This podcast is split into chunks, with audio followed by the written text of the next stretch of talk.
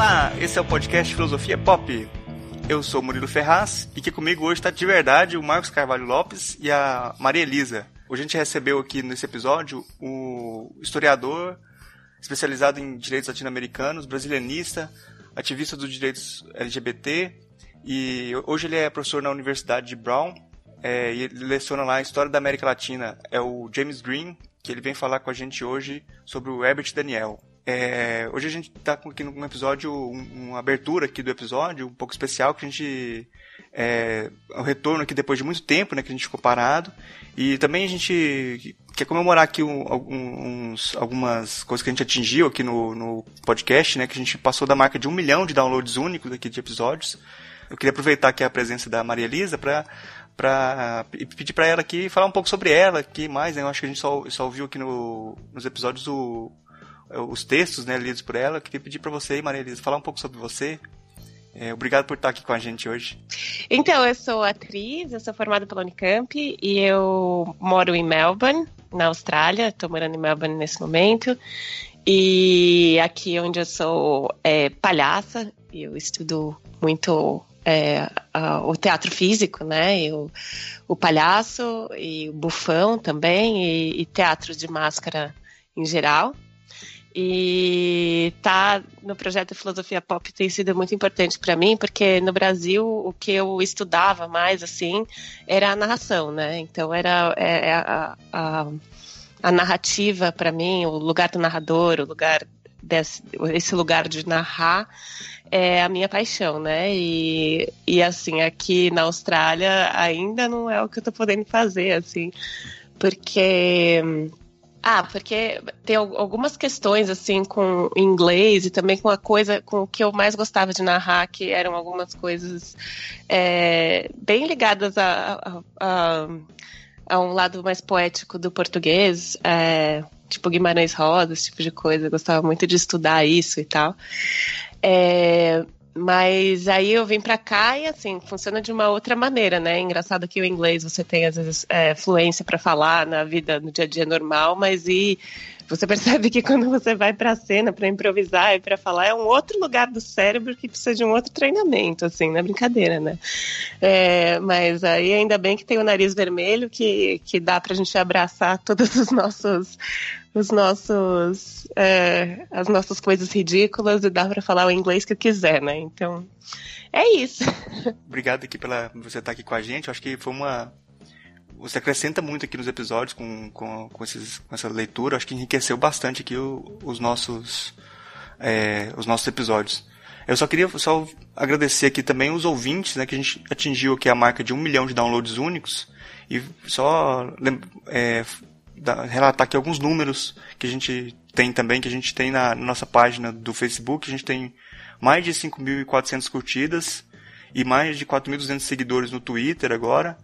É, no YouTube tem. O YouTube até que a gente não, não divulga muito, né? A gente tem mais de 2.300 assinantes lá no YouTube também. E uma média de mais de 15 mil downloads por episódio hoje. É, sendo que o mais ouvido que a gente tem é o de novelas, acho que é o que mais fez sucesso do, dos que a gente tem aí. Acho que é, tem que agradecer muito os ouvintes, a gente nunca imaginou, eu acho que chegaria é, tanto, é, chegar a um milhão de downloads quando a gente começou, né? Quando tinha 100 downloads ali, a gente achava muito, a gente achava legal. Quando atingiu mil num episódio, foi, foi foi uma mar, um marco assim que acho que é, foi muito. A gente nem esperava né, que chegava a tanto. Bom, pedir também, vou, acho que eu vou pedir para cada um aqui falar sobre a sua experiência, que acho que a Maria Elisa já falou um pouquinho, mas complementar mais, pedir para o Marcos aí falar um pouco sobre a sua sobre a experiência de, de, de fazer esse podcast aqui até, até esse momento. É, eu acho que o podcast, de certa forma, está retomando, né? Então esses números assim, eu acho que apesar de nós, né? Apesar da nossa apesar das, das interrupções, apesar de tudo, as pessoas continuam se aproximando e ouvindo podcast, né? Então nessa hora de retomar o podcast, é, eu acho que é interessante é, ressaltar que os ouvintes continuam se aproximando e continuam cobrando que a coisa aconteça, né? Que o, o projeto seja retomado e tal. Eu acho que isso é muito interessante, né? Porque os episódios acabam sendo é, ressignificados, as pessoas estão retomando eles, né? E parece que é, tem um público novo sempre se aproximando.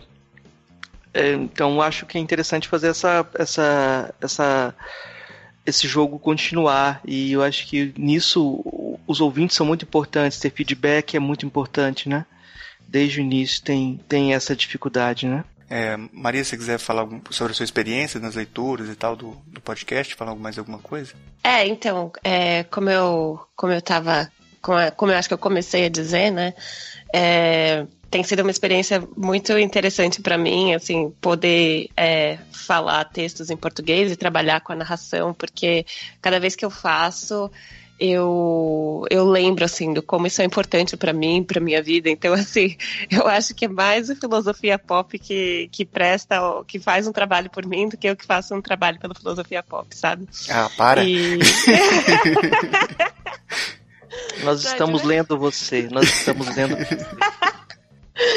Não, é real, assim, tipo, e, e, é muito legal, assim, cada vez que tem um texto que eu vejo que tem espaço para algumas coisas, assim, e tal, e, e, e, é muito bom também ver que quando tem retorno das pessoas e, e, e, que, assim, às vezes é feito, assim, numa correria, né, que a gente vive, assim, né, todo mundo tem uma vida, assim, a gente tentando ajustar coisa de fuso horário e, e, coisa de trabalhar de manhã, de noite, o que é manhã aí, o que é noite aqui, é, mas é, eu só, só, tenho uma gratidão imensa por vocês dois, é, por, por me incluírem no projeto, né, e, e também pelos ouvintes, né? Eu acho muito impressionante, assim, que, que, que tá crescendo e, e e que as pessoas continuam interessadas e é, é muito, muito legal. Valeu, gente. Bom, eu acho que falar um pouquinho também aqui que o, é, quando, quando a gente começou a fazer, eu comecei com, junto com o Marcos, a gente não esperava, a gente queria fazer alguma coisa, mas a gente não esperava que chegasse a, a tanto, tantos ouvintes e tal, crescesse tanto. E eu acho que uma, uma das razões que eu, que eu queria fazer também era por uma preguiça minha também, né? De estudar filosofia, de ler. E acaba que nesse processo a gente tem um contato com, com o que o pessoal está estudando, mesmo que mesmo superficial. Eu vejo que o contato não é muito, não, é tão, não consegue ser aprofundado porque na leitura seria muito mais, né? Mas eu consigo ter contato com um monte de coisa diferente. Eu acho que eu aprendi muito nesse período. E eu acho que o, as leituras aí da Maria Elisa acrescentam muito mesmo no programa. É, dão uma outra profundidade até nos trechos lidos aí da, interpretação. E é muito legal também que eu acho de, de fazer edição da, do, do, dos, dos, das partes da, das leituras da Maria Elisa, porque é diferente de, de editar o, o episódio mesmo, porque eu sempre procuro manter o ritmo que a Maria Elisa dá na leitura, né? Eu acho que é, que é importante isso, a, a, o, de não cortar os espaços, cortar o, os silêncios e tal que eu acho que faz parte da, da interpretação mesmo. Mas é, assim, acho bem legal a trajetória até agora e espero que, espero agora nesse retorno, o pessoal ajudar a gente a recuperar os ouvintes perdidos, né, que não tem eventualmente parado de, de ouvir nessa, nessa, nesse período que a gente ficou parado, porque também muitas coisas pessoais aí, né, pra gente, é difícil a gente manter o projeto, mas a gente queria voltar e quer, quer manter, até por, pelo retorno dos ouvintes mesmo, que gente, muita gente cobrando a gente voltar, gost, que gosta do trabalho e acha legal, né? Acho que vale a pena a gente fazer o esforço de manter mesmo com todos os, os percalços aí, né? É, bom, alguém quer acrescentar alguma eu coisa? Eu acho que tem uma coisa que tenho que acrescentar, porque nesse caso aí eu faço o jogo da. É, eu tenho que falar sobre alguém na posição de alguém que parte da academia, né, de certa forma, né? Porque queira ou não queira tem essa esse lugar também. Então eu acho que tem um, um jogo de equilíbrio entre popularizar a filosofia, falar para mais gente e manter um certo um certo rigor, assim, a palavra seria essa, assim, é, talvez não seja a melhor palavra, mas eu acho que resistir nesse lugar e tentar produzir algo que tenha qualidade tem um significado político muito relevante nesse momento. E as pessoas geralmente que ouvem o podcast reconhecem isso também e cobram isso também, né? É, a gente conseguiu incluir muitos temas que não a academia não dá espaço, né? É, abrindo diálogos muitas vezes que não acontecem e esses diálogos têm, têm dado resultados assim e eu acho que isso é muito muito relevante é, os números por si só, eles acabam dando um, um tipo de credibilidade e um aval para o trabalho que foi feito, né? Eu quero, assim, que, que também é, tem sido, como você esteve falando, assim, que você quis começar, porque por uma questão de preguiça sua, é, eu acho também que é muito legal eu estar tá nisso, porque eu tenho aprendido um tanto, assim, porque eu realmente não sei nada de filosofia. assim, o que eu sei é de. Ah, eu vi uns. Só que assim, eu tentava. Só que eu sempre quis saber filosofia, sabe? Assim, tipo, eu acho muito legal. E aí, é, eu, às vezes eu tentei ouvir alguns podcasts, assim, e aí o cara já começava, hum, não sei o quê, porque eu já. Ixi, e eu não conseguia entender já do começo. Assim, primeira frase, eu ia falar, não vai dar e, e, eu, nesse sentido, eu acho muito legal o trabalho que vocês dois fazem, assim, do Marcos também, de, de ser uma coisa que é acessível para quem não, não é pós-doc filosofia, sabe assim? Tipo, então, então é, eu tô. É, acho muito interessante também tudo que eu tenho aprendido e tudo que eu tenho me interessado, e desse interesse também surgiram algumas, algum, alguns interesses e algumas leituras, e, e a partir disso também é, eu decidindo estudar um pouco mais a respeito de filosofia. Então, isso aí, gente, vamos juntos. Bom, é, uma coisa que, que, também que. Depois que a gente gravou o episódio aqui com o, com o James Green, o podcast é, Chutando a Escada também lançou um episódio depois que a gente já tinha gravado e a gente acabou não, não citou ele no, no programa porque eles lançaram depois da, da nossa gravação. É, mas eu já faço aqui o, um convite né, para as pessoas ouvirem também lá o Chutando a Escada número 95, que é Globalização da Resistência, também com o James Green, que é um episódio que é bastante complementar ao nosso, eu acho, que, que eles fazem, falam assim de, um, de, um, de outros assuntos, de uma coisa mais de política internacional, com, com dessa resistência, de uma resistência a esse retrocesso que está tendo no mundo inteiro, né? É, e, e acho que é uma conversa interessante para complementar o nosso episódio também. É, bom, é, eu acho que é isso aqui. A gente só queria fazer um, uma abertura aqui especial para esse retorno, né? Então, é, siga a gente aí nas nossas redes sociais, acesse o nosso site lá, filosofiapop.com.br. É, se quiser mandar e-mail para a gente também no contato arroba filosofiapop.com.br. É, e a gente está aqui, cada episódio, cada 15 dias aqui, sempre às segundas-feiras, a gente vai estar tá aqui para conversar com vocês aqui sobre filosofia. É, vamos aí para o nosso episódio sobre o Herbert Daniel com James Green.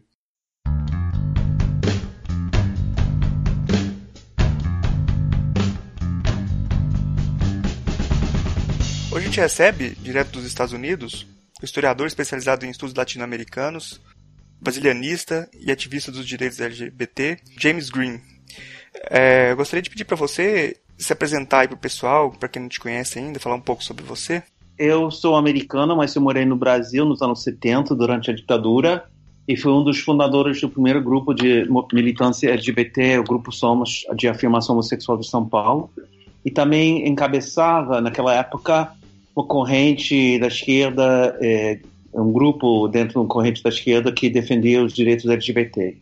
E, é, enfim, é, durante estou trabalhando com, com o Brasil há muitos anos, décadas, e atualmente, com a nova conjuntura internacional e nacional, eu estou coordenador nacional da Rede Nacional pela Democracia no Brasil, que é uma organização é, aqui nos Estados Unidos, que foi fundada no 1 de dezembro de 2018, para é, informar o público americano sobre a situação no Brasil e defender os movimentos uh, populares e sociais, e entre eles uh, e o movimento LGBT e as pessoas que podem ser ameaçadas com esse novo governo.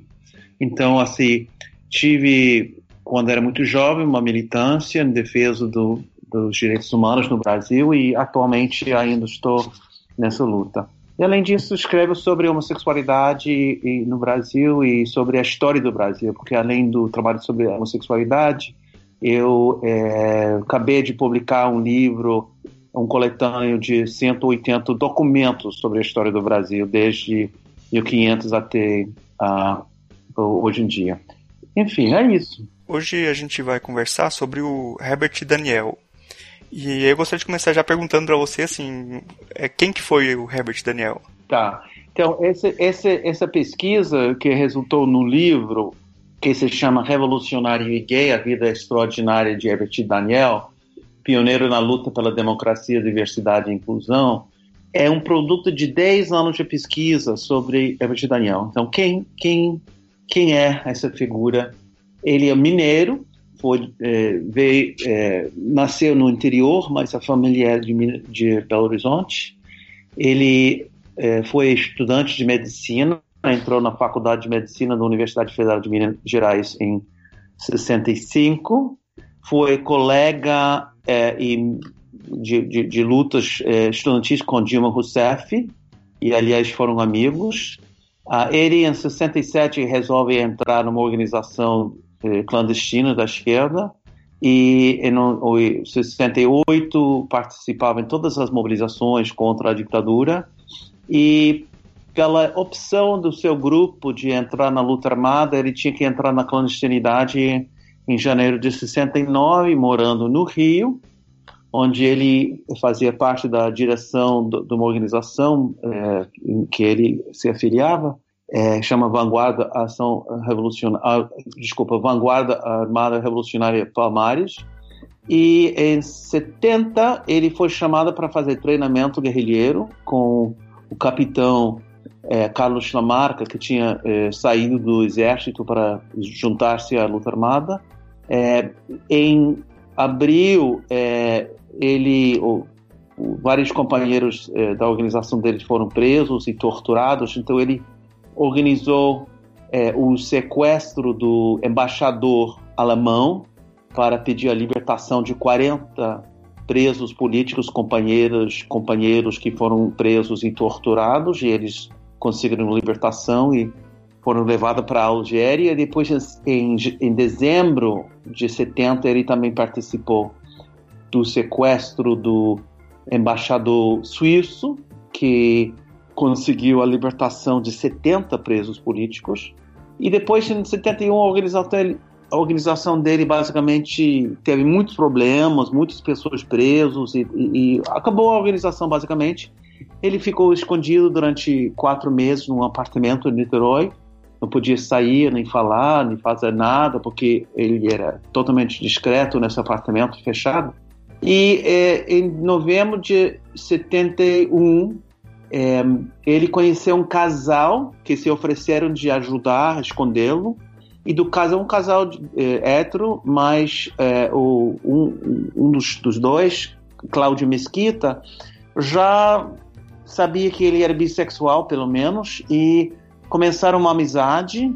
Ele ficou com Cláudio e a mulher de Cláudio é, no Rio, em Niterói, é, e depois é, quando outras pessoas foram presos em 73, ele e Cláudio fugiram para Minas Gerais, ficaram escondidos em Minas Gerais durante um tempo e já em 74 ele conseguiu dois passaportes uh, modificados para poder sair do país. Ele entrou no exílio, passou um ano em Portugal e depois cinco anos em, em, na França e podia voltar para o Brasil em 81. Em 81 ele volta em outubro e já em 82 participa na campanha eleitoral de um, uma pessoa, também um ex-guerrilheiro, que Liz Vieira, que foi candidato à, Assembleia, Legislativa, eh, Assembleia Legislativa do Estado do Rio de Janeiro. O Liz Vieira foi eleito, ele ficou é, como chefe do gabinete dele e já em 86 ele se lançou como é, candidato é, à, à Assembleia Legislativa do Rio. Ele não foi eleito, mas foi realmente a primeira campanha de um gay assumido que levantava a questão LGBT dentro da campanha eleitoral. E depois dessa derrota, é, ele começa a trabalhar com a Associação Brasileira Interdisciplinar de AIDS, a BIA, que foi o primeiro ONG que trabalhava, um dos primeiros ONGs que trabalhava sobre AIDS é, no Rio. E depois, em 89, ele descobre que ele é soropositivo e já com problemas da HIV AIDS. E então ele começa a organizar outra associação que chama Pela Vida, que era uma pessoa, era uma organização para pessoas portadoras de HIV AIDS.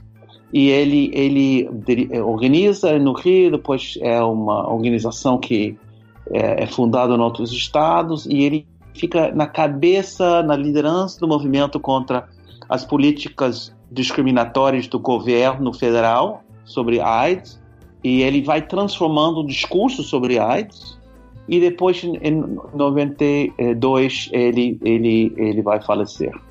Ele fica basicamente se não esquecido por várias eh, décadas e a minha intenção era de recuperar essa pessoa e revelá-lo para umas novas gerações que desconhecia essa pessoa extraordinária. Então eu fiz esse livro para eh, usar ele como uma, um exemplo, um modelo, uma referência para as novas gerações, porque foi uma pessoa muito importante em eh, forjar esse diálogo entre as esquerdas e a questão da homofobia e a discriminação das pessoas LGBT. É, professor, é, eu acho que eu dei uma olhada no seu é, Brasil Reader, né, que acabou de ser lançado, e eu não conhecia a figura do Herbert Daniel.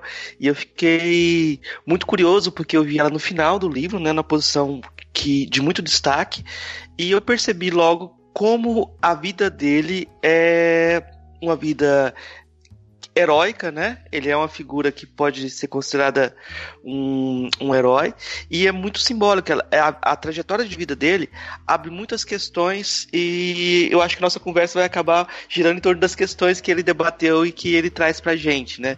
Eu, posso, a primeira... posso dizer uma coisa nesse Eu acho que ele ia, não ia aceitar esse nome, herói.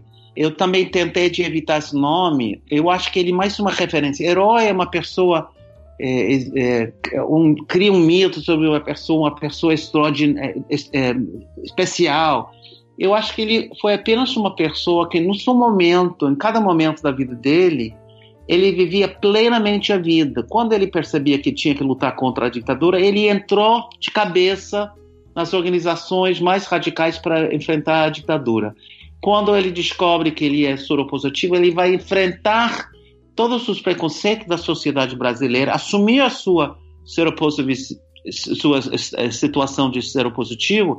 E então, para mim é uma referência, um, um exemplo de como as pessoas podem sempre, em cada momento da sua vida, lutar por um, um Brasil melhor. Então, é, é, não, é, entenda a diferença, porque eu acho que não, eu não quero criar um mito, eu quero criar uma, uma referência. Eu, acho que, inclusive, quando o senhor usa uma epígrafe dele falando que não é o tempo das autobiografias, é, vai nessa direção mesmo, de uma autocrítica sempre necessária e que ele não queria ter razão. É, de qualquer forma, eu acho que, é, como lugar de referência, a gente, precisa de, a gente precisa no Brasil de referências, a gente precisa resgatar nossas referências, né?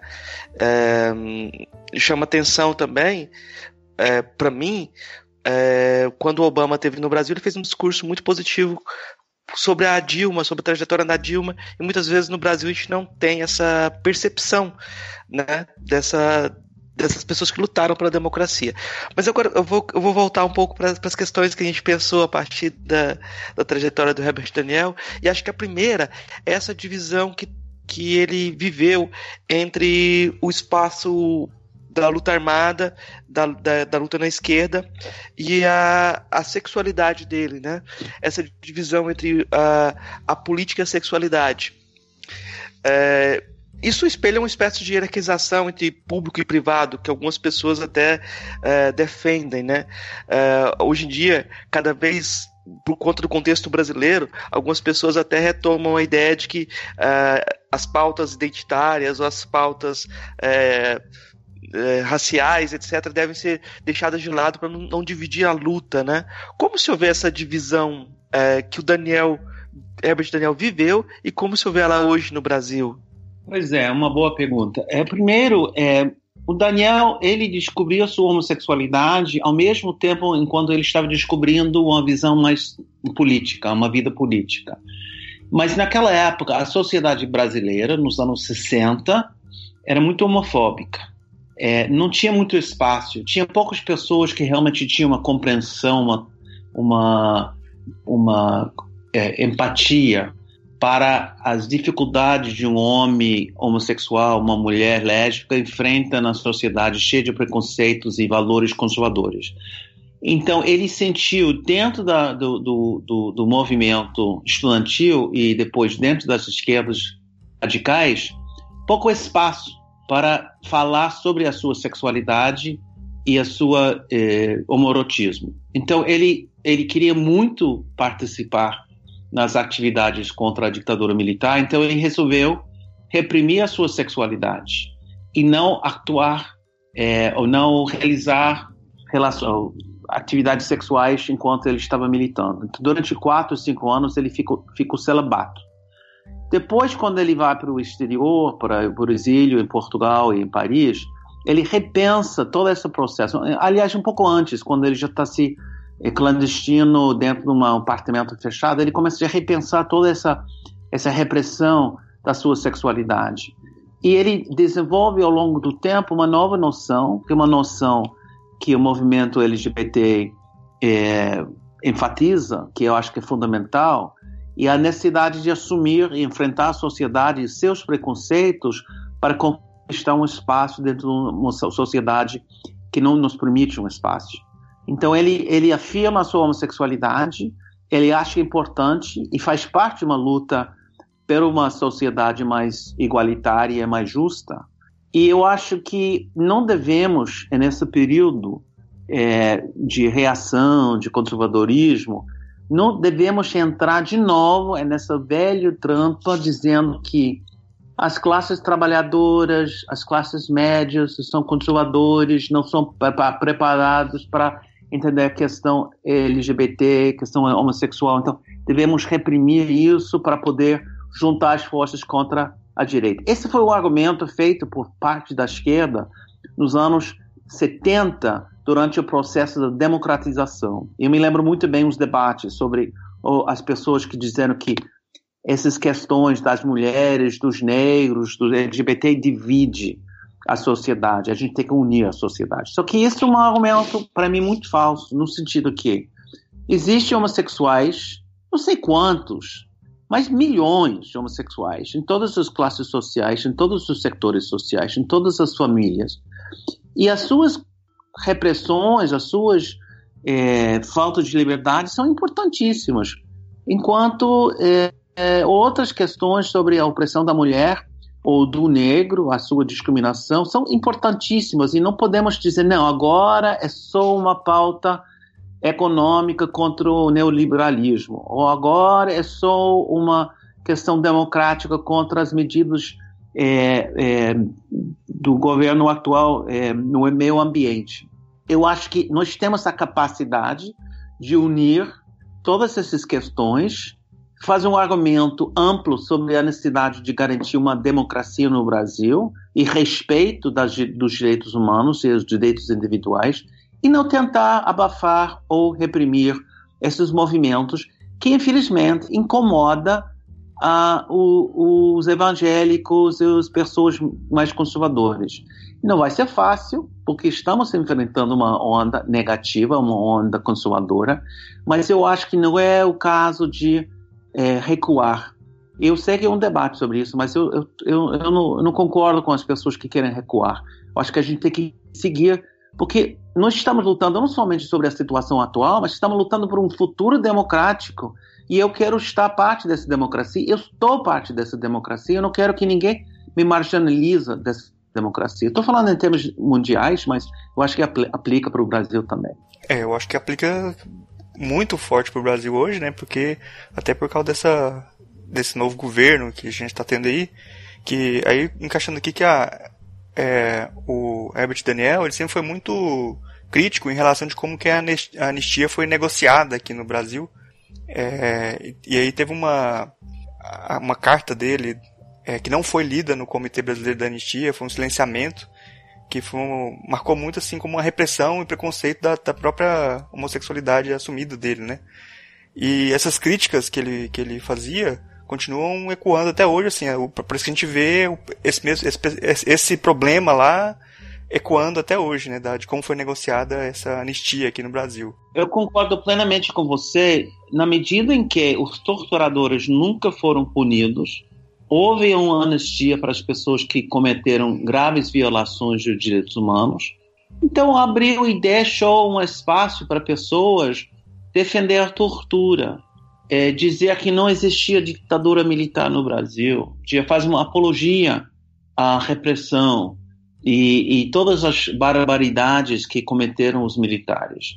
E por isso os militares brasileiros estão sentindo cada vez mais forte, com mais capacidade de fazer uma intervenção na política brasileira e sei lá o que, que pode acontecer com essa tendência. Concordo plenamente, e ele estava, nesse sentido, parte das pessoas que achavam que a conciliação, conciliação foi muito oportuno para as possibilidades eh, eventuais no país. Uma frase do, do Herbert Daniel que eu, eu vi você citando é, é não há democracia se ela para na porta da fábrica ou na beira da cama. Né? É, e marca bem essa luta por uma ampliação democrática que está no discurso que a gente está falando, que você está fazendo, né? É, eu queria que o senhor comentasse um pouco como foi a atuação política do Herbert Daniel depois que ele voltou para o exílio, é, voltou do exílio, a, a atuação político-partidária dele. Tá, então ele, ele participou na campanha eleitoral do, do Luiz Vieira, é, que naquele momento eh, foi um dos dois candidatos eleito pela, eh, na Assembleia Legislativa do Rio de Janeiro, junto com Lúcia Arruda, que era uma feminista. E depois ele foi parte do chefe de gabinete. E essa campanha de 82 foi muito interessante, porque foi uma, uma campanha onde levantaram a questão do, da ecologia, do meio ambiente, e tinha setores da esquerda que diziam que não, isso é uma questão, uma preocupação a pequena burguesia, não uma preocupação é, dos trabalhadores. A questão dos trabalhadores são os salários, as condições de trabalho. Hoje em dia, nós temos uma consciência que a questão do meio ambiente é fundamental e atinge mais os, as camadas mais pobres, que têm menos proteção, do que as classes médias. Então, é uma questão fundamental e uma questão fundamental para a humanidade com esquentamento do global, etc. e tal, desmatamento da selva amazônica, etc. e tal. Então ele foi muito, muito pioneiro e visionário no sentido de levantar a questão do meio ambiente. Mas ele também, como você citou, incluiu e tentou fazer uma ligação entre as preocupações das classes trabalhadoras e a questão da sexualidade, dizendo que também os trabalhador tem sexualidade, ele tem desejo, ele tem, tem é, possibilidade de ser homossexual, heterossexual. E a gente tem que é, é, pensar nos direitos democráticos para qualquer pessoa é, na sociedade uh, brasileira. Então, a campanha dele é, levantou essas duas questões que eram inovadoras e até que é, pessoas fazendo gozação disseram que era uma campanha do viado verde. É, e, e, em vez de ficar ofendido com essa, essa brincadeira malvada, assim, meia sacana, o, a campanha abraçou e se, se estamos na campanha do viado verde, porque se estamos defendendo os viados e defendendo é, a ecologia. Bom, isso foi em 82. E quando o Luiz Vieira foi eleito, ele participava nativamente dentro do do gabinete dele, levantando propostas para a Assembleia Legislativa. Já em 85, e, e pela situação específica do Rio de Janeiro e o PT dentro do Rio de Janeiro, ele e outros militantes do PT e outros ativistas do movimento uh, ecológico resolveram fundar o Partido Verde. Então, é, no 86, quando ele foi candidato, ele é, fazia a coligação com o Partido Verde, ele se afiliou ao Partido Verde, mas fizeram uma coligação com PT e PV.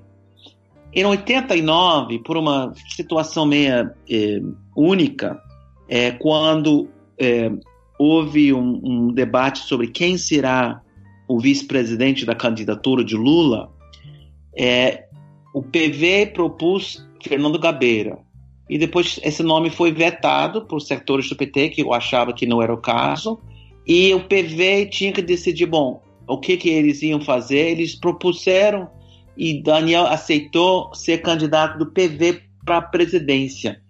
Só que depois de dois ou três meses, ele retirou a candidatura dele por vários motivos, entre eles a situação é, da soropositividade dele e certos problemas de saúde.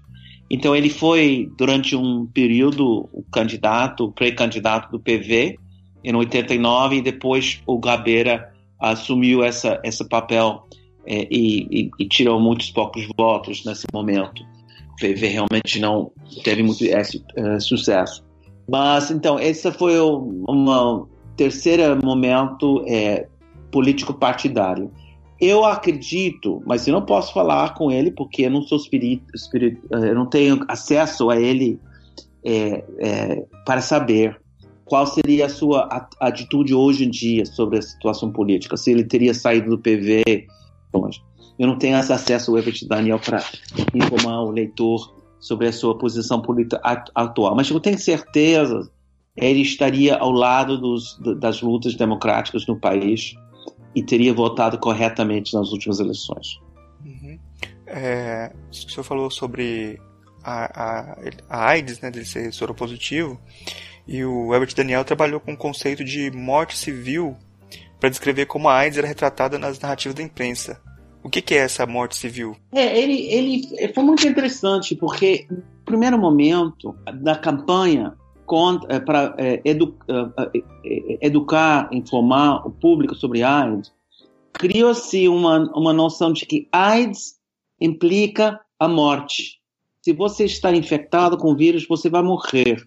Isso criou tanto um pânico entre uh, pessoas não soropositivas é, e a sociedade contra as pessoas ou é, que eram soropositivas, as pessoas que pessoas imaginavam que pod podiam ser como homossexuais, e houve uma discriminação muito grande no primeiro momento. A mídia promovia AIDS como uma praga gay, é, havia muito paranoia, muita discriminação, muito é, artigos na mídia assustadores. Então ele ele percebia e também tinha setores de movimento LGBT que achavam que era necessário assustar os gays para usar camisinhas ou tomar uh, prevenção.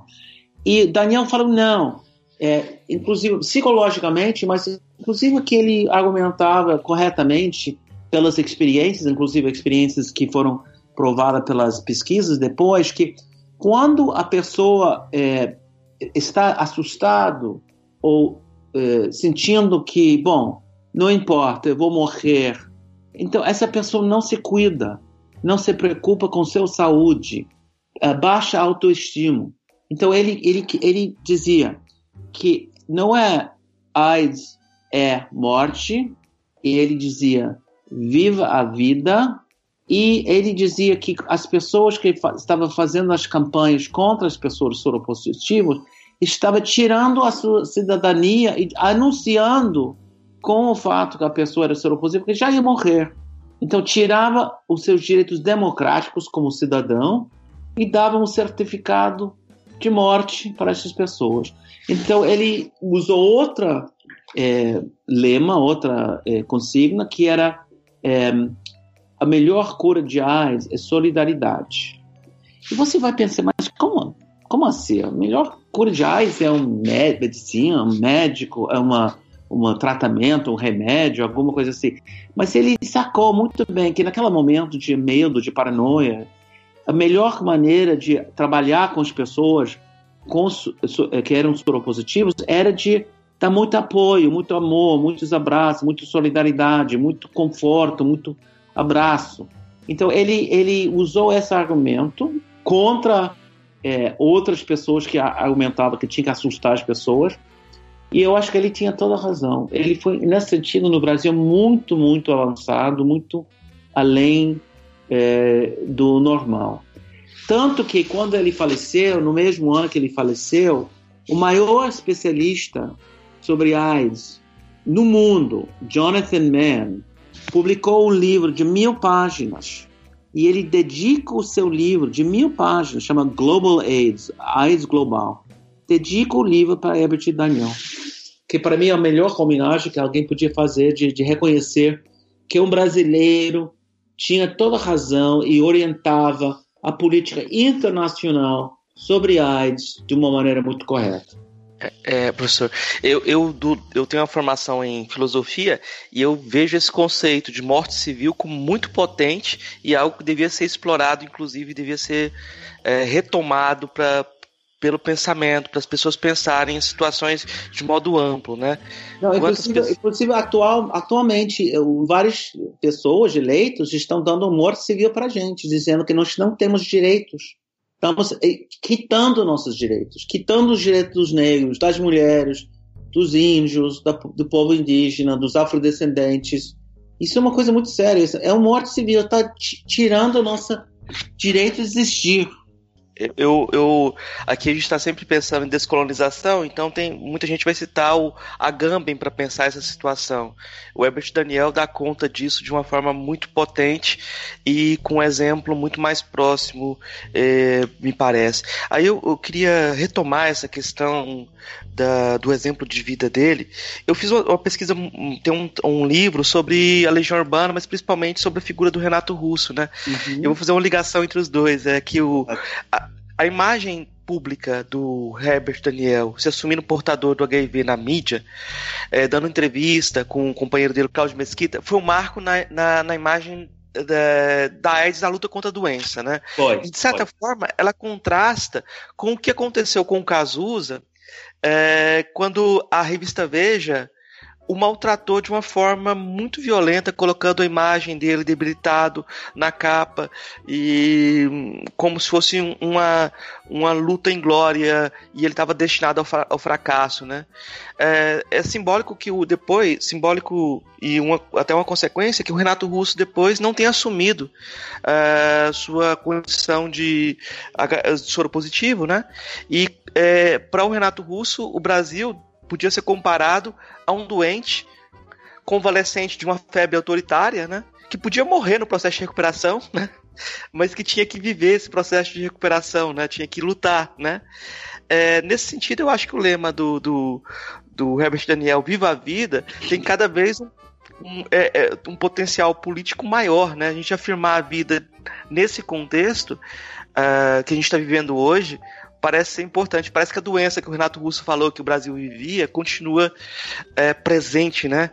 É, o que, que, o, senhor, o que, que o senhor acha de, de, dessa, desse afeto autoritário? É... é... muito interessante essa comparação entre os, as três personagens, porque Cazuza ele assume a sua, a sua situação do soro positivo, mas ele não assuma claramente que ele era gay, ou que, pelo menos que além de que bissexual, gay, sei lá, mas ele que gostava de transar com homens. E era notório que ele teve relações com pessoas famosas e tal. Mas ele, ele, ele, ele sentia a, a homofobia da sociedade é, de não poder assumir essa realidade de ser homossexual ou bissexual. É, ou, escondia sua homossexualidade atrás da, da, da categoria bissexual. E o Renato Russo, eu acredito, você tem razão, ele olhando para o que, que aconteceu com o Cazuza, ele falou: eu não vou assumir uma homossexualidade, a minha eh, soropositividade, porque eu não quero sofrer o que, que ele sofreu de discriminação, de maltrato pela imprensa. Então, ele muito assumido sobre a sua homossexualidade, muito importante, mas a, a soropositividade dele, ele, ele, ele queria esconder. Então, são dois exemplos de pessoas que sofreram como Daniel nos anos 60 sofria é, das, da discriminação social. E ele aprendeu e ganhou muitas forças e já uma pessoa aberta, assumido, candidato assumido. E quando ele descobre que ele é soropositivo, no primeiro momento é um choque, ele não acredita. Mas é, imediatamente depois ele resolve organizar um novo grupo para resistir, para falar na televisão, para dar um exemplo de uma pessoa que pode viver tranquilamente com AIDS e viver a vida dele até o último momento. E foi muito, muito impactante é, a imagem dele que você menciona, quando ele está, é, o personagem principal num um, um tipo de documentário, uma reportagem que saiu na televisão Manchete, naquela época era uma era um canal de televisão muito importante, ele com Cláudio o dia a dia deles no apartamento, um falando do amor pro, pelo outro. Não tinha pessoas assumidas dessa maneira naquela época. Então ele foi muito pioneiro nesse sentido. Mas você fez uma pergunta, mas não me lembro o que foi a pergunta no final. O que, que foi isso que você perguntou? É, eu, eu queria fazer é, toda uma volta também que eu fiz, né? é porque o, o Renato falava, comparava a condição de uma, doen de uma pessoa com doença terminal com a situação do Brasil, né? Uma pessoa que um, um ah. doente podia se recuperar ou podia até morrer no processo, mas as feridas da ditadura, do, do, do sentimento autoritário, estavam presentes no Brasil, né? E o Renato Russo percebia isso e achava que a gente devia enfrentar o fascismo, né? Ele falava muito disso, de enfrentar o fascismo, né? E nesse sentido, uh, afirmar a vida, né? A cada dia, esse é, viva a vida do Herbert Daniel, é, talvez é... não tem todo a ver e tem todo a ver com a situação atual. Eu acho que nós estamos, eu, eu digo nós porque eu não sou brasileiro, sou americano, falo com sotaque, mas eu tenho um amor enorme pelo país, tenho mais amigos no Brasil do que nos Estados Unidos eu estou muito, muito envolvido na realidade brasileira. Então, eu acho que nós estamos vivendo um momento muito difícil no Brasil, com a nova situação. Temos que dar muita atenção, o amor e carinho, respeito pelo outro, porque sabemos que todo mundo vai enfrentar muitos problemas nos próximos anos. E a melhor maneira de resistir no primeiro momento, de dar muita solidariedade entre nós, muito respeito, muito consideração, etc para unir-nos, para ter a força para, para resistir e enfrentar essa nova realidade. E ele entendia isso perfeitamente. Ele entendia isso quando ele soube que ele era soropositivo. Ele queria ter uma resposta positiva, uma resposta otimista, uma resposta que unia as pessoas. E a gente tem que fazer isso hoje. E eu estou muito orgulhoso nesse sentido que estamos conseguindo fazer isso nos Estados Unidos nesse momento, com essa rede nacional que mencionei no começo do programa, de unir os brasileiros aqui, os americanos aqui que, que têm ligações com o Brasil, os brasilianistas que estudam o Brasil, todos unidos para dar muita força, muita energia positiva para as pessoas no Brasil que estão enfrentando uma situação muito cruel e muito difícil nesse momento. E infelizmente nós temos uma experiência anterior da eleição de Donald Trump e dois anos de conviver com essa pessoa que nos ajuda a entender, ter compreensão da realidade brasileira. Embora que sempre falo que o Bolsonaro é dez vezes pior do que Donald Trump. É, na, na época que o Herbert Daniel atuava é, na militância e tal, ele, ele teve, teve muito que se esconder também, assim, a, esconder um pouco a, a, por um tempo a sexualidade dele, a homossexualidade, é porque havia na esquerda também muito preconceito quanto a isso, né? Muito era muito reprimido e tal. E hoje em dia parece que isso, que a, que a pauta da homossexualidade é identificada, principalmente no Brasil até, como uma pauta de esquerda. Mas mesmo dentro da esquerda, eu acho que ainda existe setores que têm uma, uma certa um, um, certo preconceito ainda, né? Como é que como é que você vê isso hoje? Eu acho que a gente tem que entender que nós cada o homossexual, o gay, a lésbica, a trans, ele vive numa sociedade. Então, por exemplo, é, é claro que a esquerda era homofóbica nos anos 60. O Brasil era homofóbico e a esquerda refletia o Brasil. E a gente podia imaginar, mas, pô, não podia ser mais avançada, mais esclarecida? E é uma pena que não foi mais esclarecida, mais avançada. Não foi. E houve um processo muito importante de gays e lésbicas e trans ao longo dos anos, que organizaram os primeiros grupos, publicaram o Jornal Lampião, publicaram outras revistas, organizaram reuniões, encontros, as paradas, conquistamos um espaço enorme na sociedade brasileira, de milhões de pessoas nas ruas. Eu acho que as maiores mobilizações é, nos últimos anos não foram o movimento contra o impeachment da presidenta, não foram é, movimentos é, a favor do, do, do, Bolsonaro. Foram um movimento LGBT, que mobilizou todo o país com as paradas, que era uma mistura de uma, uma, uma afirmação, um carnaval e um ato político de resistência.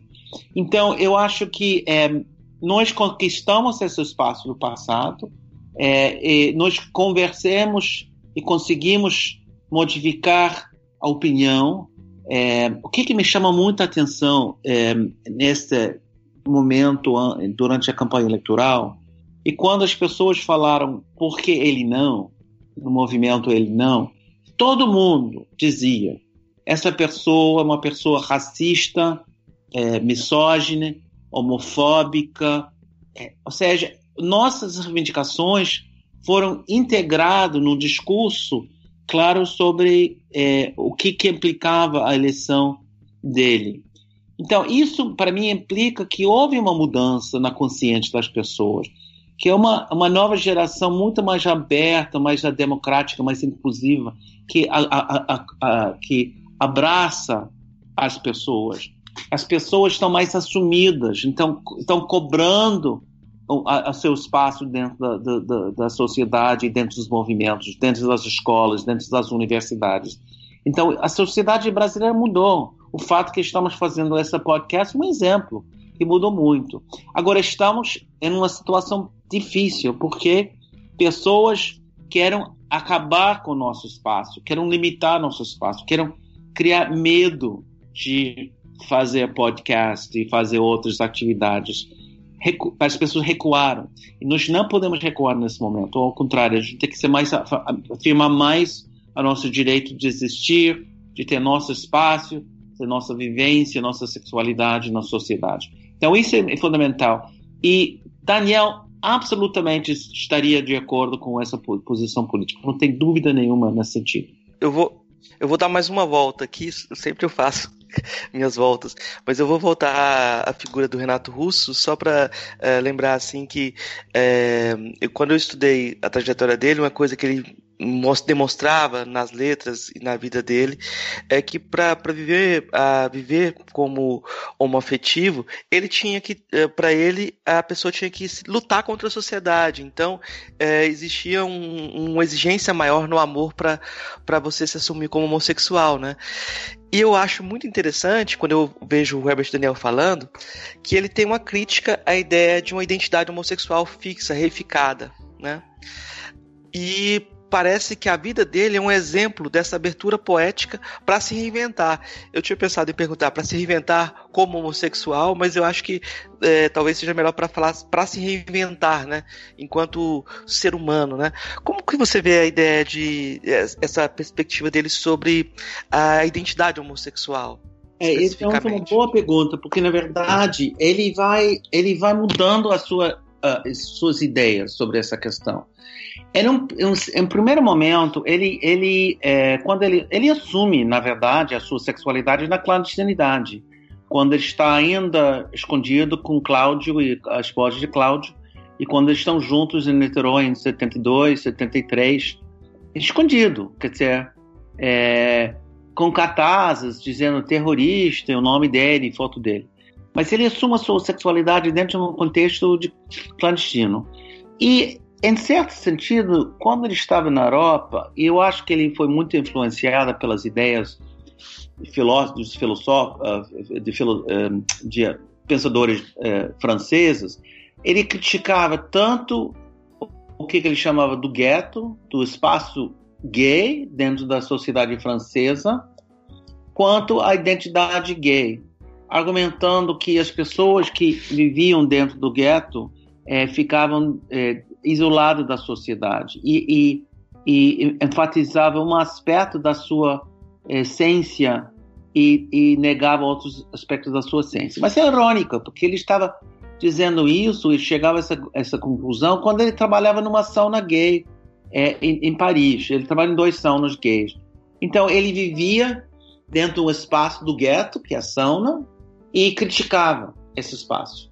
Eu acho que nesse sentido, porque ele sempre eu acho que no fundo, no fundo, ele queria integrar as suas ideias teóricas, as suas ideias políticas, as suas ideias culturais com sua desejo sexual, sua afetividade. E ele achava que muitas pessoas é, enfatizavam apenas a sexualidade da pessoa e fazia da sua sexualidade a sua essência. Então, isso foi uma crítica muito grande que ele teve no primeiro momento, quando ele voltou para o Brasil, ao movimento LGBT. Mas, já como candidato, em 86, ele muda da ideia e valoriza a necessidade de afirmação homossexual para forjar um movimento político para transformar a sociedade. E quando ele começa de trabalhar sobre a questão de AIDS, ele afirma ainda mais a questão de, de afirmar a sua eh, condição de pessoa soropositiva. Mas ao longo desse processo, ele sempre insistia que a pessoa não é uma coisa só. A pessoa são muitas pessoas, muitas identidades. E eu concordo com ele, com ele nesse sentido.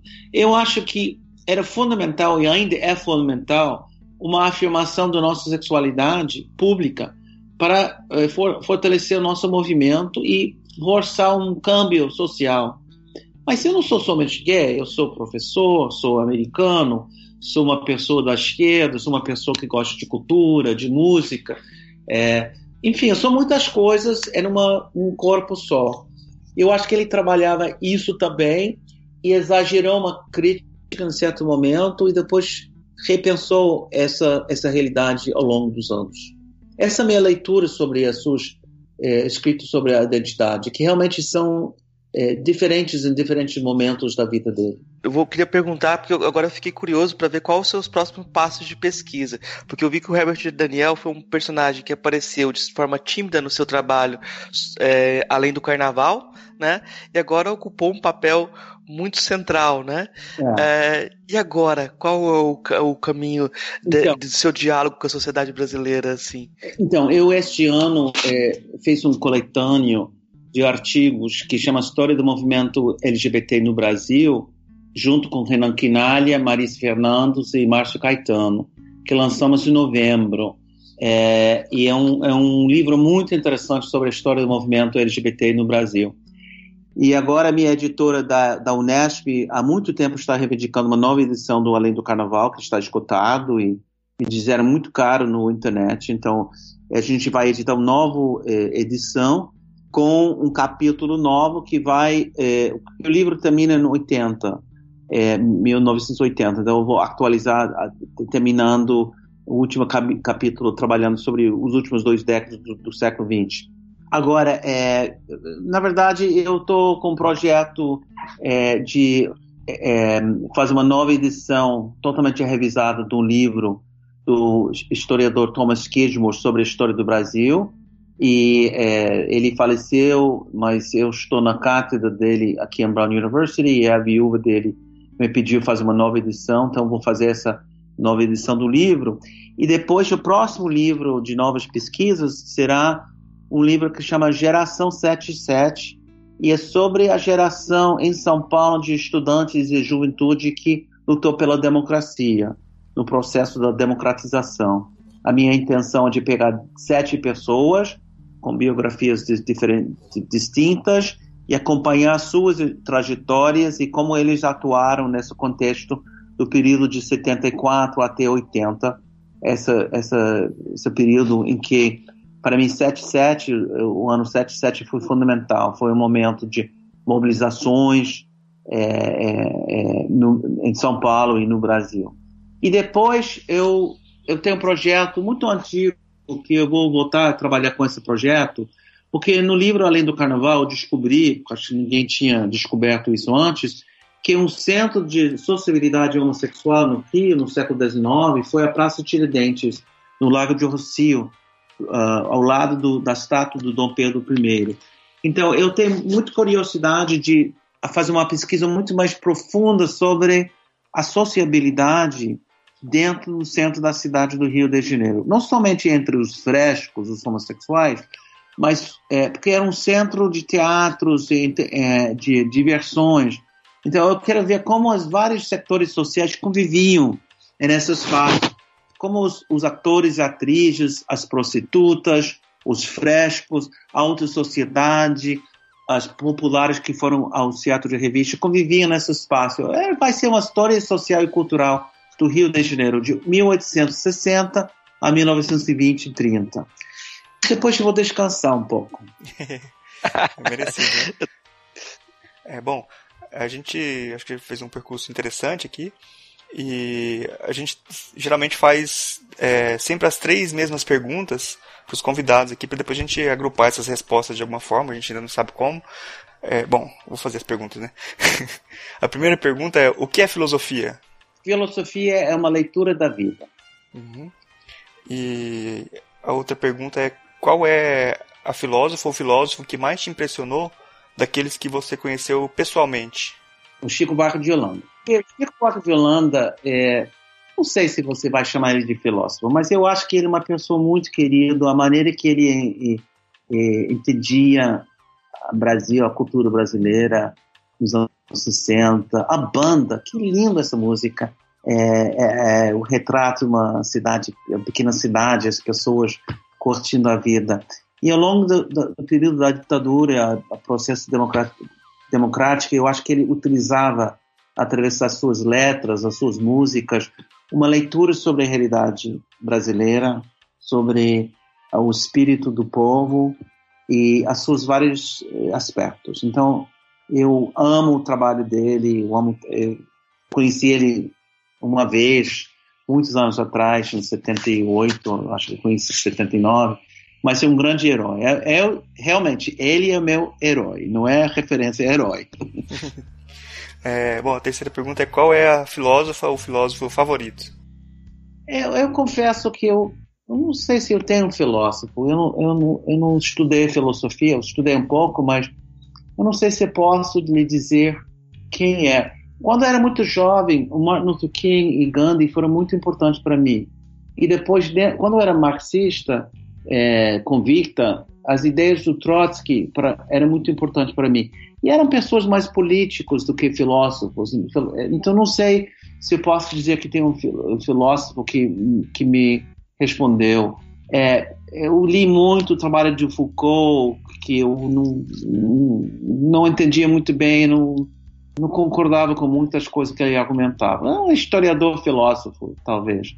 Eu, eu não sei se eu tenho capacidade de entender a filosofia.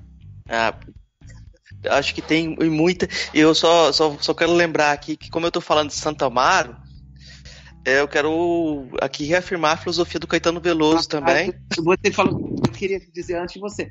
Com certeza. Não, eu amo Caetano Veloso. É música, eu assisti vários concertos dele, assisti. Mas é, ele, ele acerta e falha em, em sua leitura da realidade. Às vezes ele acerta muito, está acertando nesse momento, mas em outros momentos não acerta. Isso me frustra com ele. Chico sempre acertou, está sempre do lado correto das coisas, por isso amo ele. Porque ele podia vacilar e ficar alienado, ele não faz isso não. Nesse sentido, é uma pessoa maravilhosa. Nisso aí você acertou de novo. Bom, é, vamos para a parte das indicações aqui.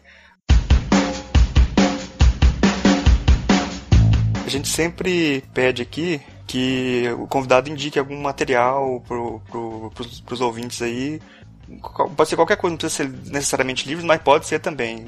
Eu sou muito animado porque eu estou é, começando a trabalhar com uma cineasta para fazer um livro baseado no um filme baseado no livro de Everett Daniel.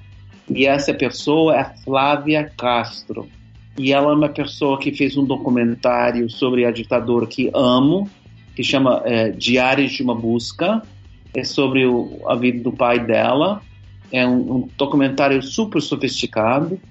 E acabou de lançar outro filme que ainda não é, está, circul, está circulando em, em festivais ainda, chama Deslembro, que é sobre uma jovem que volta da França, do exílio, os pais eram exilados e ela era um jovem no exílio, que volta para o Rio em 79 e quer descobrir o paradeiro, o, o destino do seu pai que era desaparecido.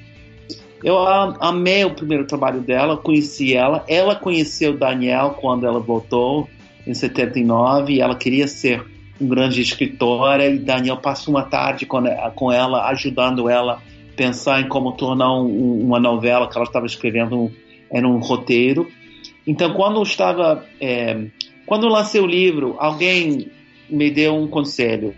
Várias pessoas vão entrar em contato contigo para poder é, procurar os direitos do seu livro para fazer um filme. E, de fato, é, foi procurado por várias pessoas, produtores e, e, e, e diretores, e eu resolvi fazer com ela, porque ela conheceu o Daniel ela tem uma sensibilidade muito grande.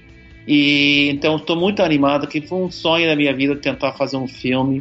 Eu vou colaborar com ela como co-produtor uh, do filme e espero em um, dois, três, quatro, cinco anos, depende da situação é, econômica, política e social do Brasil, é, lançar esse livro sobre é, um recorte sobre a vida dele. Não vai ser um biopic, não vai ser uma, uma biografia que começa no, no nascimento dele e termina na morte dele, ou vice-versa, porque eu acho que o livro já conta essa vida rica, com muito detalhe. Mas nós queremos pegar um recorte da vida dele e fazer desse recorte um, um filme lindo. E ela tem uma sensibilidade muito grande. Então, eu estou muito animado, então recomendo as pessoas conheçam os trabalhos delas e ficar antecipando o filme que ela vai fazer sobre Daniel. Uhum. Marcos, você tem alguma indicação? Sim. A indicação, a indicação básica aqui para essa conversa é realmente o, o, livro que o professor acaba de lan lançar sobre o Herbert Daniel, que é, eu ainda não terminei a leitura, então eu estou no meio do caminho. É, ele já diz, disse Revolucionário Gay, A Extraordinária Vida de Herbert Daniel. É, eu acho que é fundamental descoberta e para toda a riqueza da nossa conversa aqui, eu espero que muita gente vá atrás do livro a partir da conversa. E eu vou indicar aqui também é, o álbum Stonewall, do Renato Russo né? Que eu acho que é bem interessante e acho que merece ser analisado com mais detalhes, que as pessoas o escutem lá e vejam o contexto e vejam o que, que, o, que, que o Renato Russo estava querendo fazer com aquele álbum, que eu acho bem representativo, assim, bem interessante. É, eu falo porque quando eu escrevi sobre Legião, eu não, não escrevi sobre esse álbum, não escrevi sobre os álbuns solo do Renato Russo, mas esse álbum em específico eu acho um manifesto muito, muito forte, né? É, acho que são essas duas indicações, mais o podcast que a gente fez sobre desbunde com o Haroldo André. Né? o Haroldo André falando sobre o desbunde. Ele ia, ele ia participar da nossa bancada hoje, é, só que é, ontem houve um contratempo, eu achei que não ia haver entrevista, eu conversei com ele e não deu certo para ele participar. O Haroldo André é uma figura fantástica, né? É, é bailarino, negro, é, homossexual, é, trabalha com a igreja metropolitana. Então, é, eu deixo. É uma pena que ele não tenha participado da nossa conversa hoje, mas fica a saudação e a indicação para que os ouvintes vão lá escutar o Haroldo André, que ele tem muita coisa para ensinar para gente. Que bom. É, bom, a gente está chegando aqui no final do programa. Eu queria abrir um espaço aí para o professor James Green é, fazer considerações finais e falar um espaço aberto para você falar o que você quiser, divulgar trabalhos, que você se sentir à vontade aí para falar. Bom, quem que está interessado em conhecer um pouco mais sobre essa história, é, eu, eu tinha honra de ser é, convidada para Roda Viva é, para o seu programa. Foi gravado no ano passado, mas foi é, colocado no ar, transmitido no ar é, em janeiro. Então, se você vai para o YouTube, põe meu nome James Green e Everett Daniel, Roda Viva, vai aparecer. É um, é um, eu fiquei muito satisfeito com a experiência de, de responder a, a seis pessoas sobre o que era, o que é, o que foi o Everett Daniel.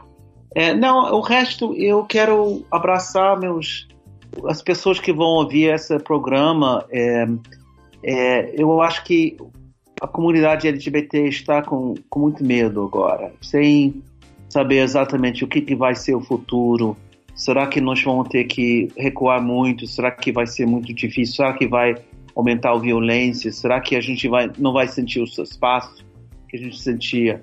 Então eu acho que é um momento de preocupação, de medo, de recuo, mas a gente não, po não podemos fazer isso. A gente tem que resistir, tem que juntar as forças, enfrentar essa realidade, porque nós vamos vencer. Eu sempre digo, nós temos razão nós temos razão. As forças que querem voltar para o passado e, e, ilusório, que não, nunca existia, eles não têm razão. Então a gente tem que ficar firme e lutar e vencer. É só isso.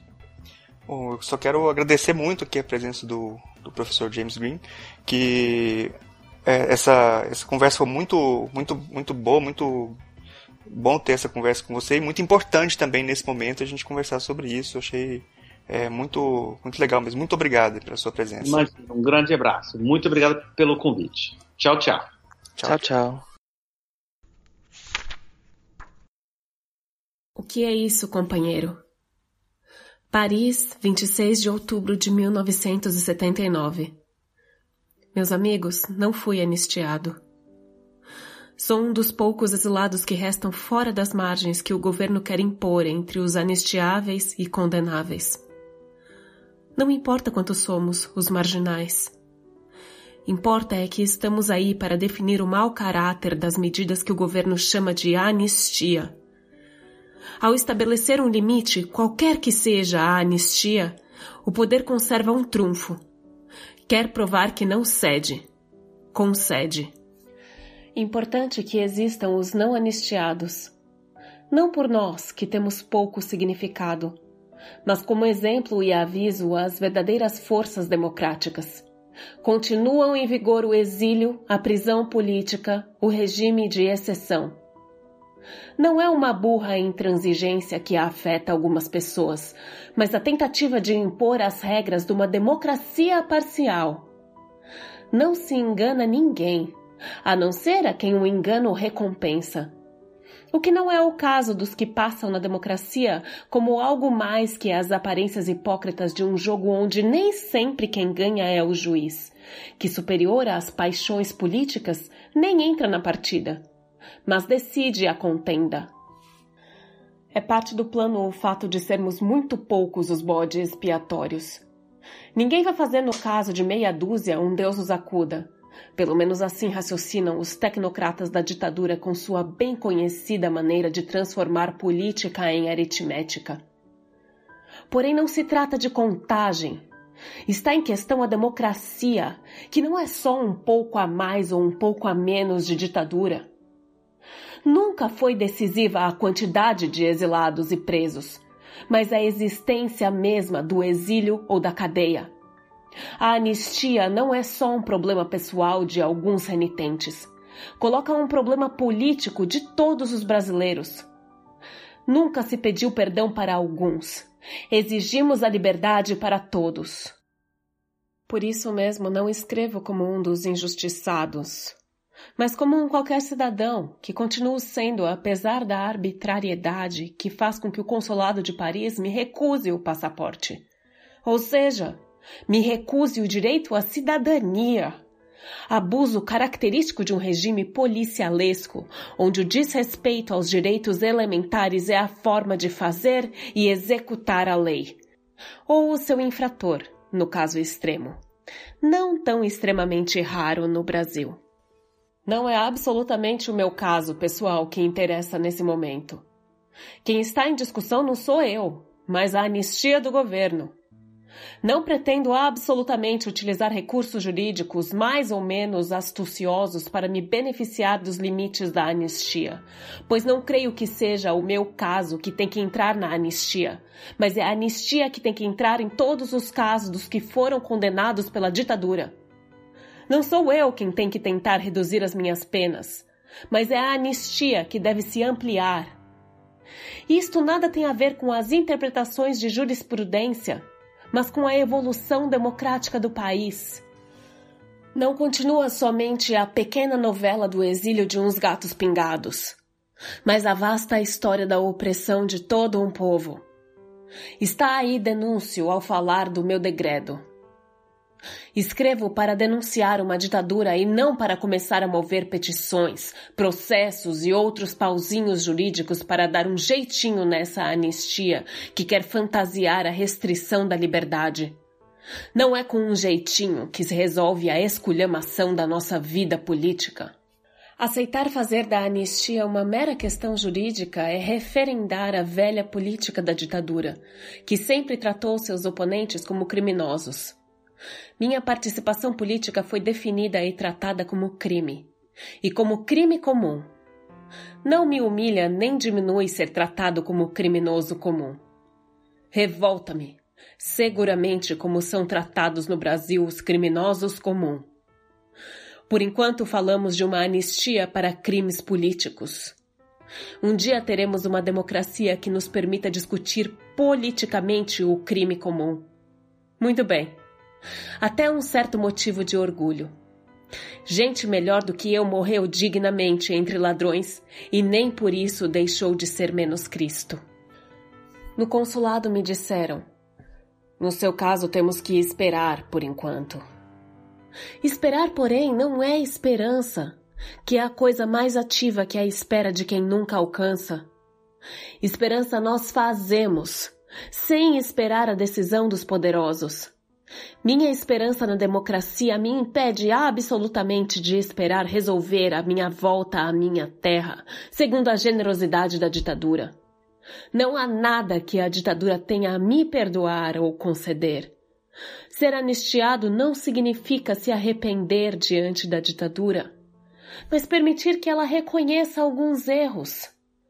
Não somos nós, exilados e presos, que nos autocriticamos diante da ditadura. Mas é um movimento popular democrático atual que obriga o governo a remediar alguns dos seus desmandos. Nunca erramos por nos opor ao governo ditatorial. E a anistia vem para provar que se houve abuso e crime não foi por parte dos opositores. Como, aliás, o exílio, a prisão, a terrível época que sofremos todos no Brasil vem para provar enganos políticos nossos e para exigir autocrítica. Tenho por mim que, por ter participado da oposição armada à ditadura, não há nenhuma explicação a dar à ditadura. Há uma autocrítica, e feita na discussão com quem interessar possa, isto é, aos que lutam pela democracia. Não me arrependo, não tenho culpas, e não acho que houve nada de condenável no que fiz. Quando digo autocrítica, quero me referir a um julgamento político bem preciso, cuja moralidade decorre de princípios que nada têm a ver com a culpabilidade. Hoje em dia, critico a minha participação na tentativa de sublevação armada por sua ineficácia política, e não por qualquer razão falsamente moralizadora. A forma que escolhemos na época para combater nos conduziu a um fracasso cujas consequências são bastante mais graves do que o desastre do exílio e da prisão. Não há como fugir de assumir a responsabilidade de uma ação política incorreta. Não é pouca a responsabilidade que temos, todos os dessa geração que foi a minha, de não ter conseguido evitar estes sombrios anos de opressão e desespero. Se esse fracasso nos marca e acompanha, nem por isso nos destrói ou aniquila a memória, patrimônio que não se pode perder. Nada a esquecer, não podemos esquecer nada. Pelo contrário, é preciso saber muito mais. Lembrar e conhecer. O que foi esse tempo de silêncio e meias verdades ao som de hinos militares ou militarizados que cantavam o medo e a renúncia? A anistia não vem para apagar fatos da nossa história recente. Ela deve vir para ativar a nossa memória, para fazer dessas recordações atualmente dispersas e pessoais uma observação viva na consciência coletiva da nossa gente. A anistia não deve vir como o último ato de um erro político, mas o primeiro momento de uma renovação, onde a autocrítica não seja apenas uma declaração de intenções, mas a comemoração de avanços da democracia. Lembrar quer dizer renovar. A ditadura bem gostaria de fazer esquecer tudo, nenhuma conta a prestar. Acontece que esquecer o passado aqui quer dizer esconder o presente. Não é nenhum revanchismo querer apurar as responsabilidades, pois não se trata de vingar uma derrota. O que se quer é consolidar uma vitória. O exílio me ensinou algumas coisas, inclusive a saudade, que não é fictício o desejo de reviver fantasmas, mas uma certa nostalgia de um futuro que não foi, embora desejado. Não quero voltar em busca de ilusões perdidas, mas gostaria de ir para minha terra encontrar algumas esperanças. Acho que de tudo o que eu disse, fica claro quem são os amigos para quem eu escrevo essa carta. Vamos nos rever em breve, pessoal, já que nunca nos desencontramos. Por aqui faz muito frio, mas tenho a vantagem de saber que estou aí com vocês, no mesmo barco, para o mesmo porto. O que é como um batuque, um privilégio. Até breve. Herbert Daniel de Carvalho